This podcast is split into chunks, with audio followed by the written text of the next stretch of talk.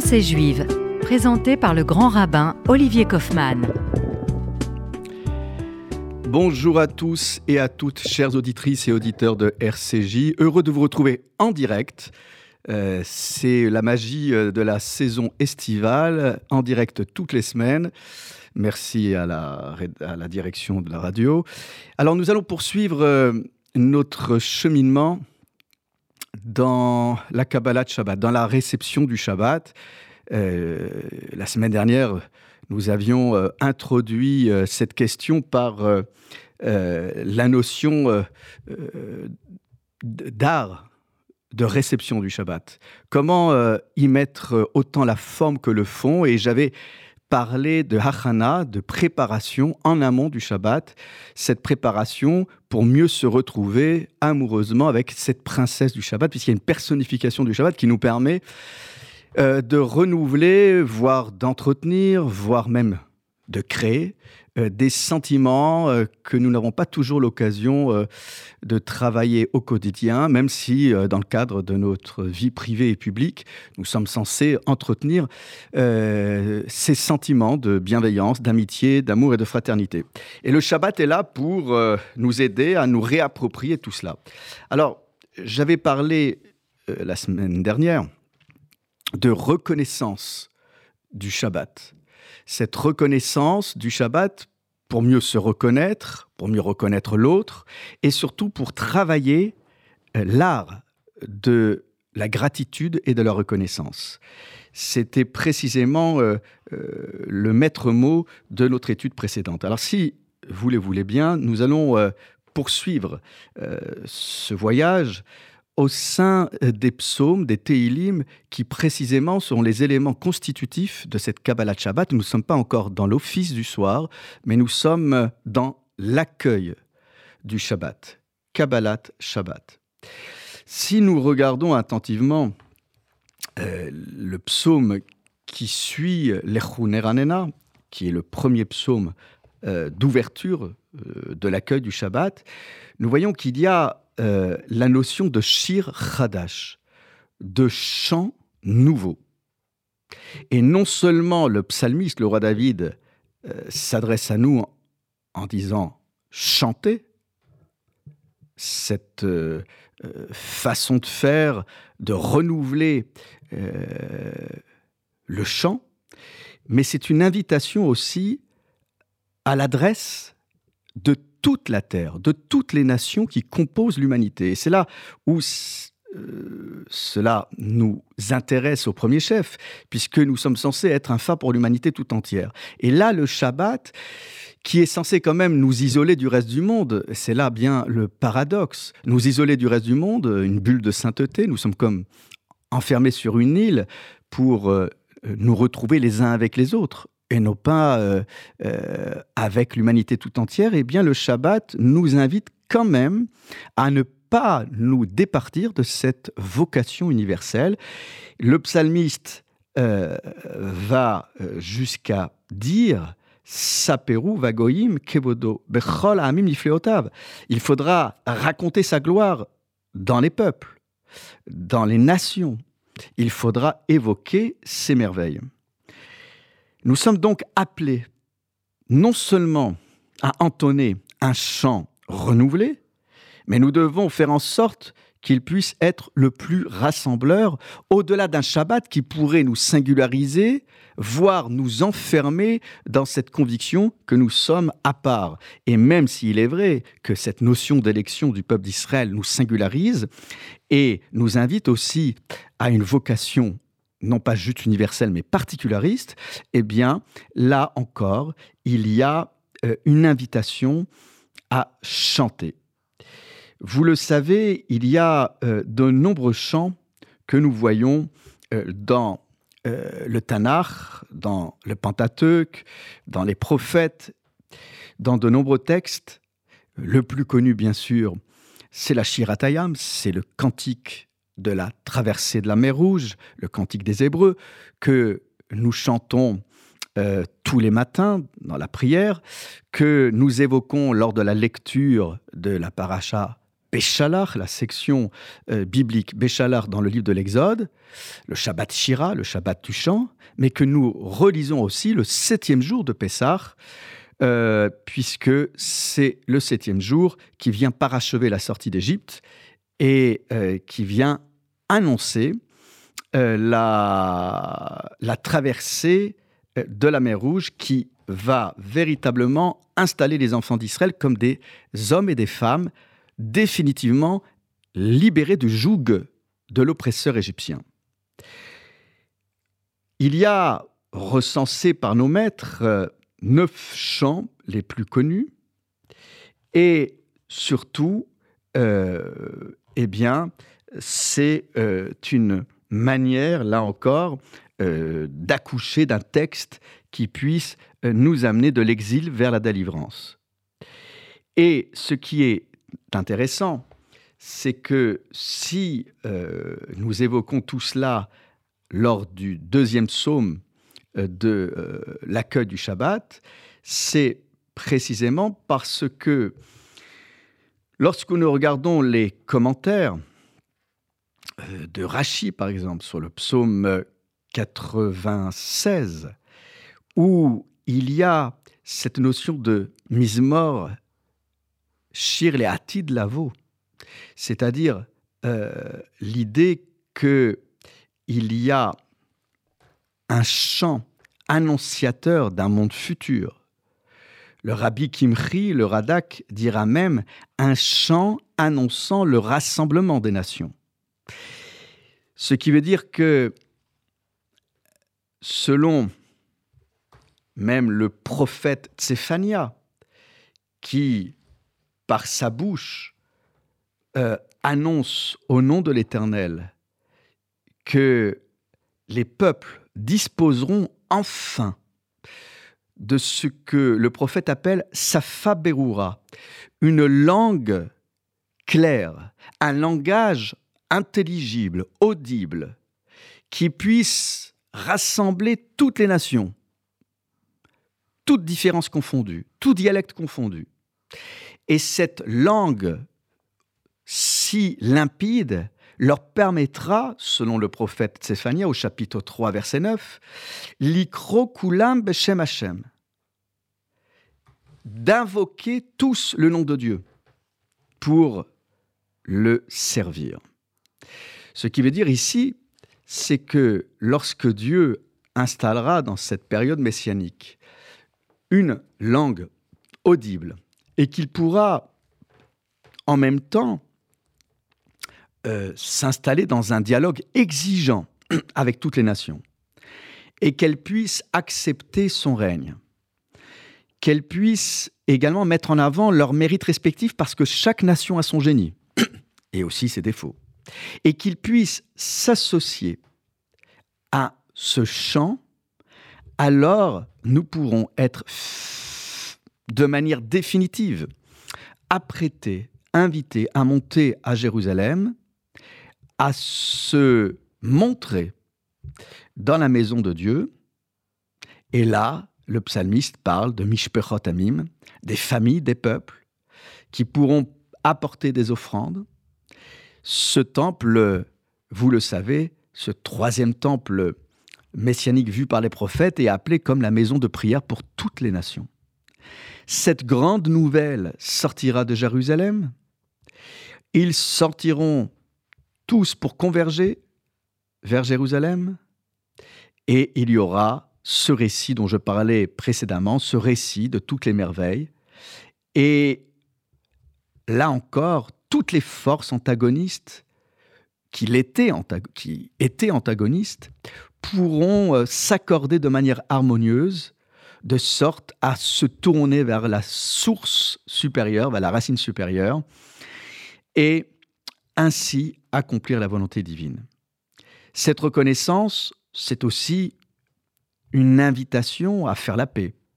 C'est l'annonce de l'apaisement. Là encore, il est évident que nous sommes là, dans un avant-goût d'éternité incarné par le Shabbat. C'est donc bien là la vocation du Shabbat que nous mettons en avant dès les premiers pas de l'accueil du Shabbat. Il y a évidemment pour euh, nos commentateurs rabbiniques une nouvelle qui doit réjouir les cœurs et les esprits des humains. Mais c'est aussi tous les règnes qui seront concernés, parce que nous savons que dans cette écologie thoraïque, ou plutôt toranique, il y a précisément une invitation à faire la paix, non pas juste les uns avec les autres, mais la paix avec le règne minéral, végétal, animal. Alors oui, Tagel Haaretz, la terre se réjouira, la terre exultera. Toutes les créatures entendront un chant d'allégresse. C'est le fameux psaume qui annonce un temps futur réparé, un monde abîmé qui sera enfin réparé et apaisé par les mots d'un chant nouveau. Ce ne sera plus le chant de la sortie d'Égypte, mais ce sera le chant d'une délivrance totale et définitive. Voilà ce que nous annonçons à travers cette acceptation du Shabbat dans ses prémices d'apaisement et de renouvellement. Nous allons nous retrouver dans quelques instants après cette pause musicale rafraîchissante. À tout de suite.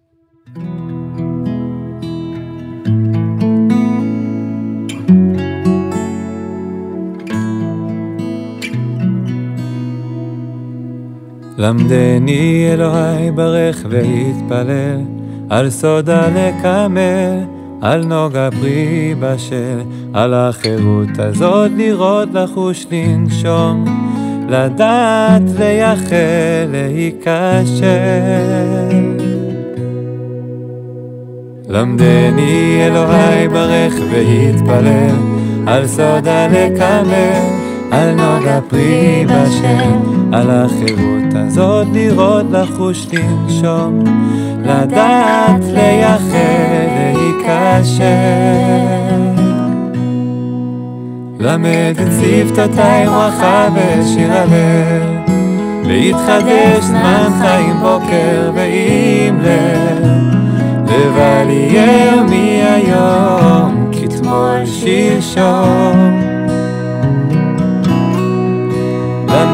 שפתותיי ברכה ושיר הלב, והתחדש זמן חיים בוקר ועם לב, לבל יהיה על היומי הרגל.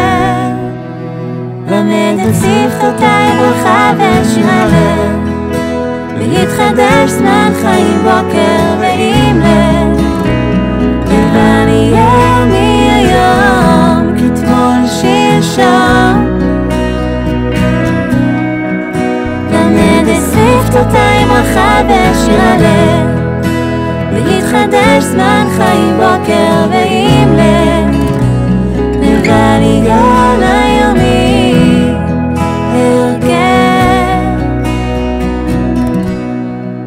למד את שפתותיי ברכה ושיר הלב, והתחדש זמן חיים בוקר ועם לב.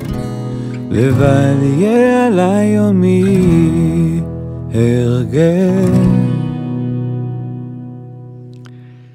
Nous voilà de retour après cette pause rafraîchissante et nous évoquions euh, ce renouvellement d'un chant qui vient apaiser, réparer le monde. C'est ce que nous ferons euh, ce soir euh, en accueillant le Shabbat. Alors, pour le moment, je ne vais pas évoquer les psaumes qui étonnamment, vont quelque peu euh, atténuer, mettre un bémol à cette ambiance et atmosphère lyrique dont je viens de parler, parce que ce sont des psaumes qui évoquent les ennemis d'Israël. Et entre autres, l'ennemi le plus connu, Amalek. J'y reviendrai dans une prochaine émission, mais je préfère rester avec vous sur la lancée d'un chant renouvelé parce qu'il y a un autre psaume, un peu plus loin, qui euh, évoque euh, encore une fois euh, cette notion de Shir Hadash. Nous avons dit il y a quelques instants que nous chantons non pas juste pour ce Shabbat, mais pour que ce Shabbat puisse être annonciateur d'un temps futur, parce que nous ne cesserons jamais de rêver, d'espérer. Certains de nos détracteurs veulent nous obscurcir la vue, veulent euh, nous rendre moroses, fatalistes. Eh bien non. Nous ne cessons, nous ne cessons d'être euh, tournés vers l'avenir, même si nous n'oublions pas ce qui, s'est déroulé dans notre passé, dans notre histoire. C'est un appel à commencer dès maintenant. Et si euh, cette capacité de chanter peut parfois être quelque peu euh, malmenée par l'idée d'un monde qui nous empêcherait de chanter ou qui entraverait notre propension à la complétude, au parachèvement, il n'en reste pas, il n'en reste pas moins, pardon, que nous devons enraciner, que nous devons ensemencer toutes les petites graines que nous pouvons planter. Chacun de nos petits pas, chacun de nos petits chants, de nos petits mismorim, à nous, sont autant de petits signaux que nous envoyons euh, à l'intention des cieux et de la terre. Nous n'avons pas toujours la mesure de ce qui peut parfois mettre du baume au cœur de celles et ceux que nous croisons.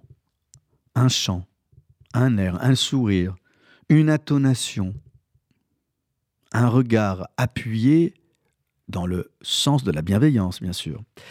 Nous ne mesurons pas ce qui peut se passer euh, en face de nous, autour de nous. Cette atmosphère, nous devons l'installer dès vendredi soir à la synagogue pour la transposer à la maison. Selon la tradition, euh, les fameux anges que nous saluons euh, à l'ouverture du repas avant le kiddush du vendredi soir, ce sont, si vous regardez bien le texte de Shalom Alechem, ce sont avant tout, avant même d'être des anges, des forces célestes de la paix, du Shabbat, Malaché Acharet. Le premier couplet, c'est Malaché Acharet, des anges de service. Pourquoi des anges de service? Parce que c'est nous qui les commandons. Nous ne subissons aucune force astrale. Nous ne sommes pas déterminés, enfermés. C'est nous qui créons les forces d'en bas pour réveiller les forces d'en haut. Donc, ce qui veut dire que quand nous repartons de la synagogue, selon la tradition, ces anges de service, donc ces forces, hein, ces énergies, vous les appelez comme vous voulez, ces ondes positives que nous avons engrangées à la synagogue, nous les ramenons à la maison. Pour toutes celles et ceux qui, autour de la table, n'ont peut-être pas assisté à un office à la synagogue, pour transposer de la synagogue à la maison qui est un petit sanctuaire. Nous consacrons, nous sanctifions non pas juste le temps avec le qui-douche du vendredi soir, mais l'espace, la table à manger. Notre comportement doit être différent. Les paroles que nous échangeons autour de la table doivent s'élever, amener chacun d'entre nous à aller vers le haut et le bien. Eh bien, c'est la raison pour laquelle les psaumes insistent euh, sur cette manière de méditer le passé, certes, mais surtout d'engranger des forces pour l'avenir et pour la semaine qui arrive. Nous avons sûrement vécu, et je vous le souhaite, des surprises qui éveillent, des délivrances, des merveilles. Nous devons continuer de croire à un avenir meilleur. Kinifla otasa. Parce que le psalmiste nous dit, parce qu'il a fait des merveilles, il n'y a pas de raison à ce que le Créateur s'arrête en cours de chemin.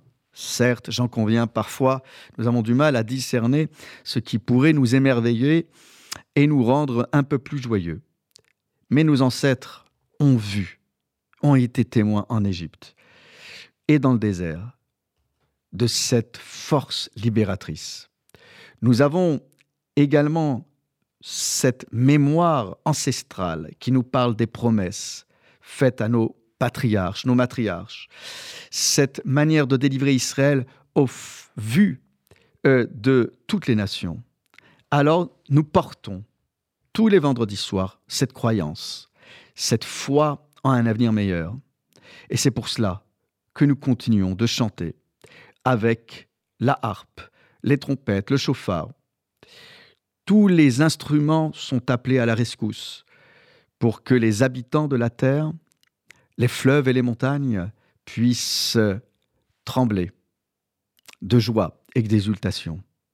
Nous allons entamer un chemin ensemble pour atteindre cette délivrance totale. Alors, oui, il faudra qu'une justice plus efficace règne parmi les peuples pour que les plus vulnérables, la veuve, l'orphelin, l'étranger, l'indigent, soient mieux respectés dans leurs différences et dans leur vulnérabilité. Alors ce que nous disons vendredi soir, c'est précisément, euh, là encore, euh, d'entonner un chant d'allégresse, mais qui n'est pas un chant de béatitude, bien au contraire, un chant de lucidité. Ce n'est pas parce que nous sommes des doux rêveurs que nous n'oublions pas de nous battre pour la justice et le respect des droits élémentaires et fondamentaux pour les êtres humains. Mes chers amis, je vous souhaite un très bon Shabbat dans la quiétude, l'allégresse et surtout le respect de chacun. Shabbat Shalom.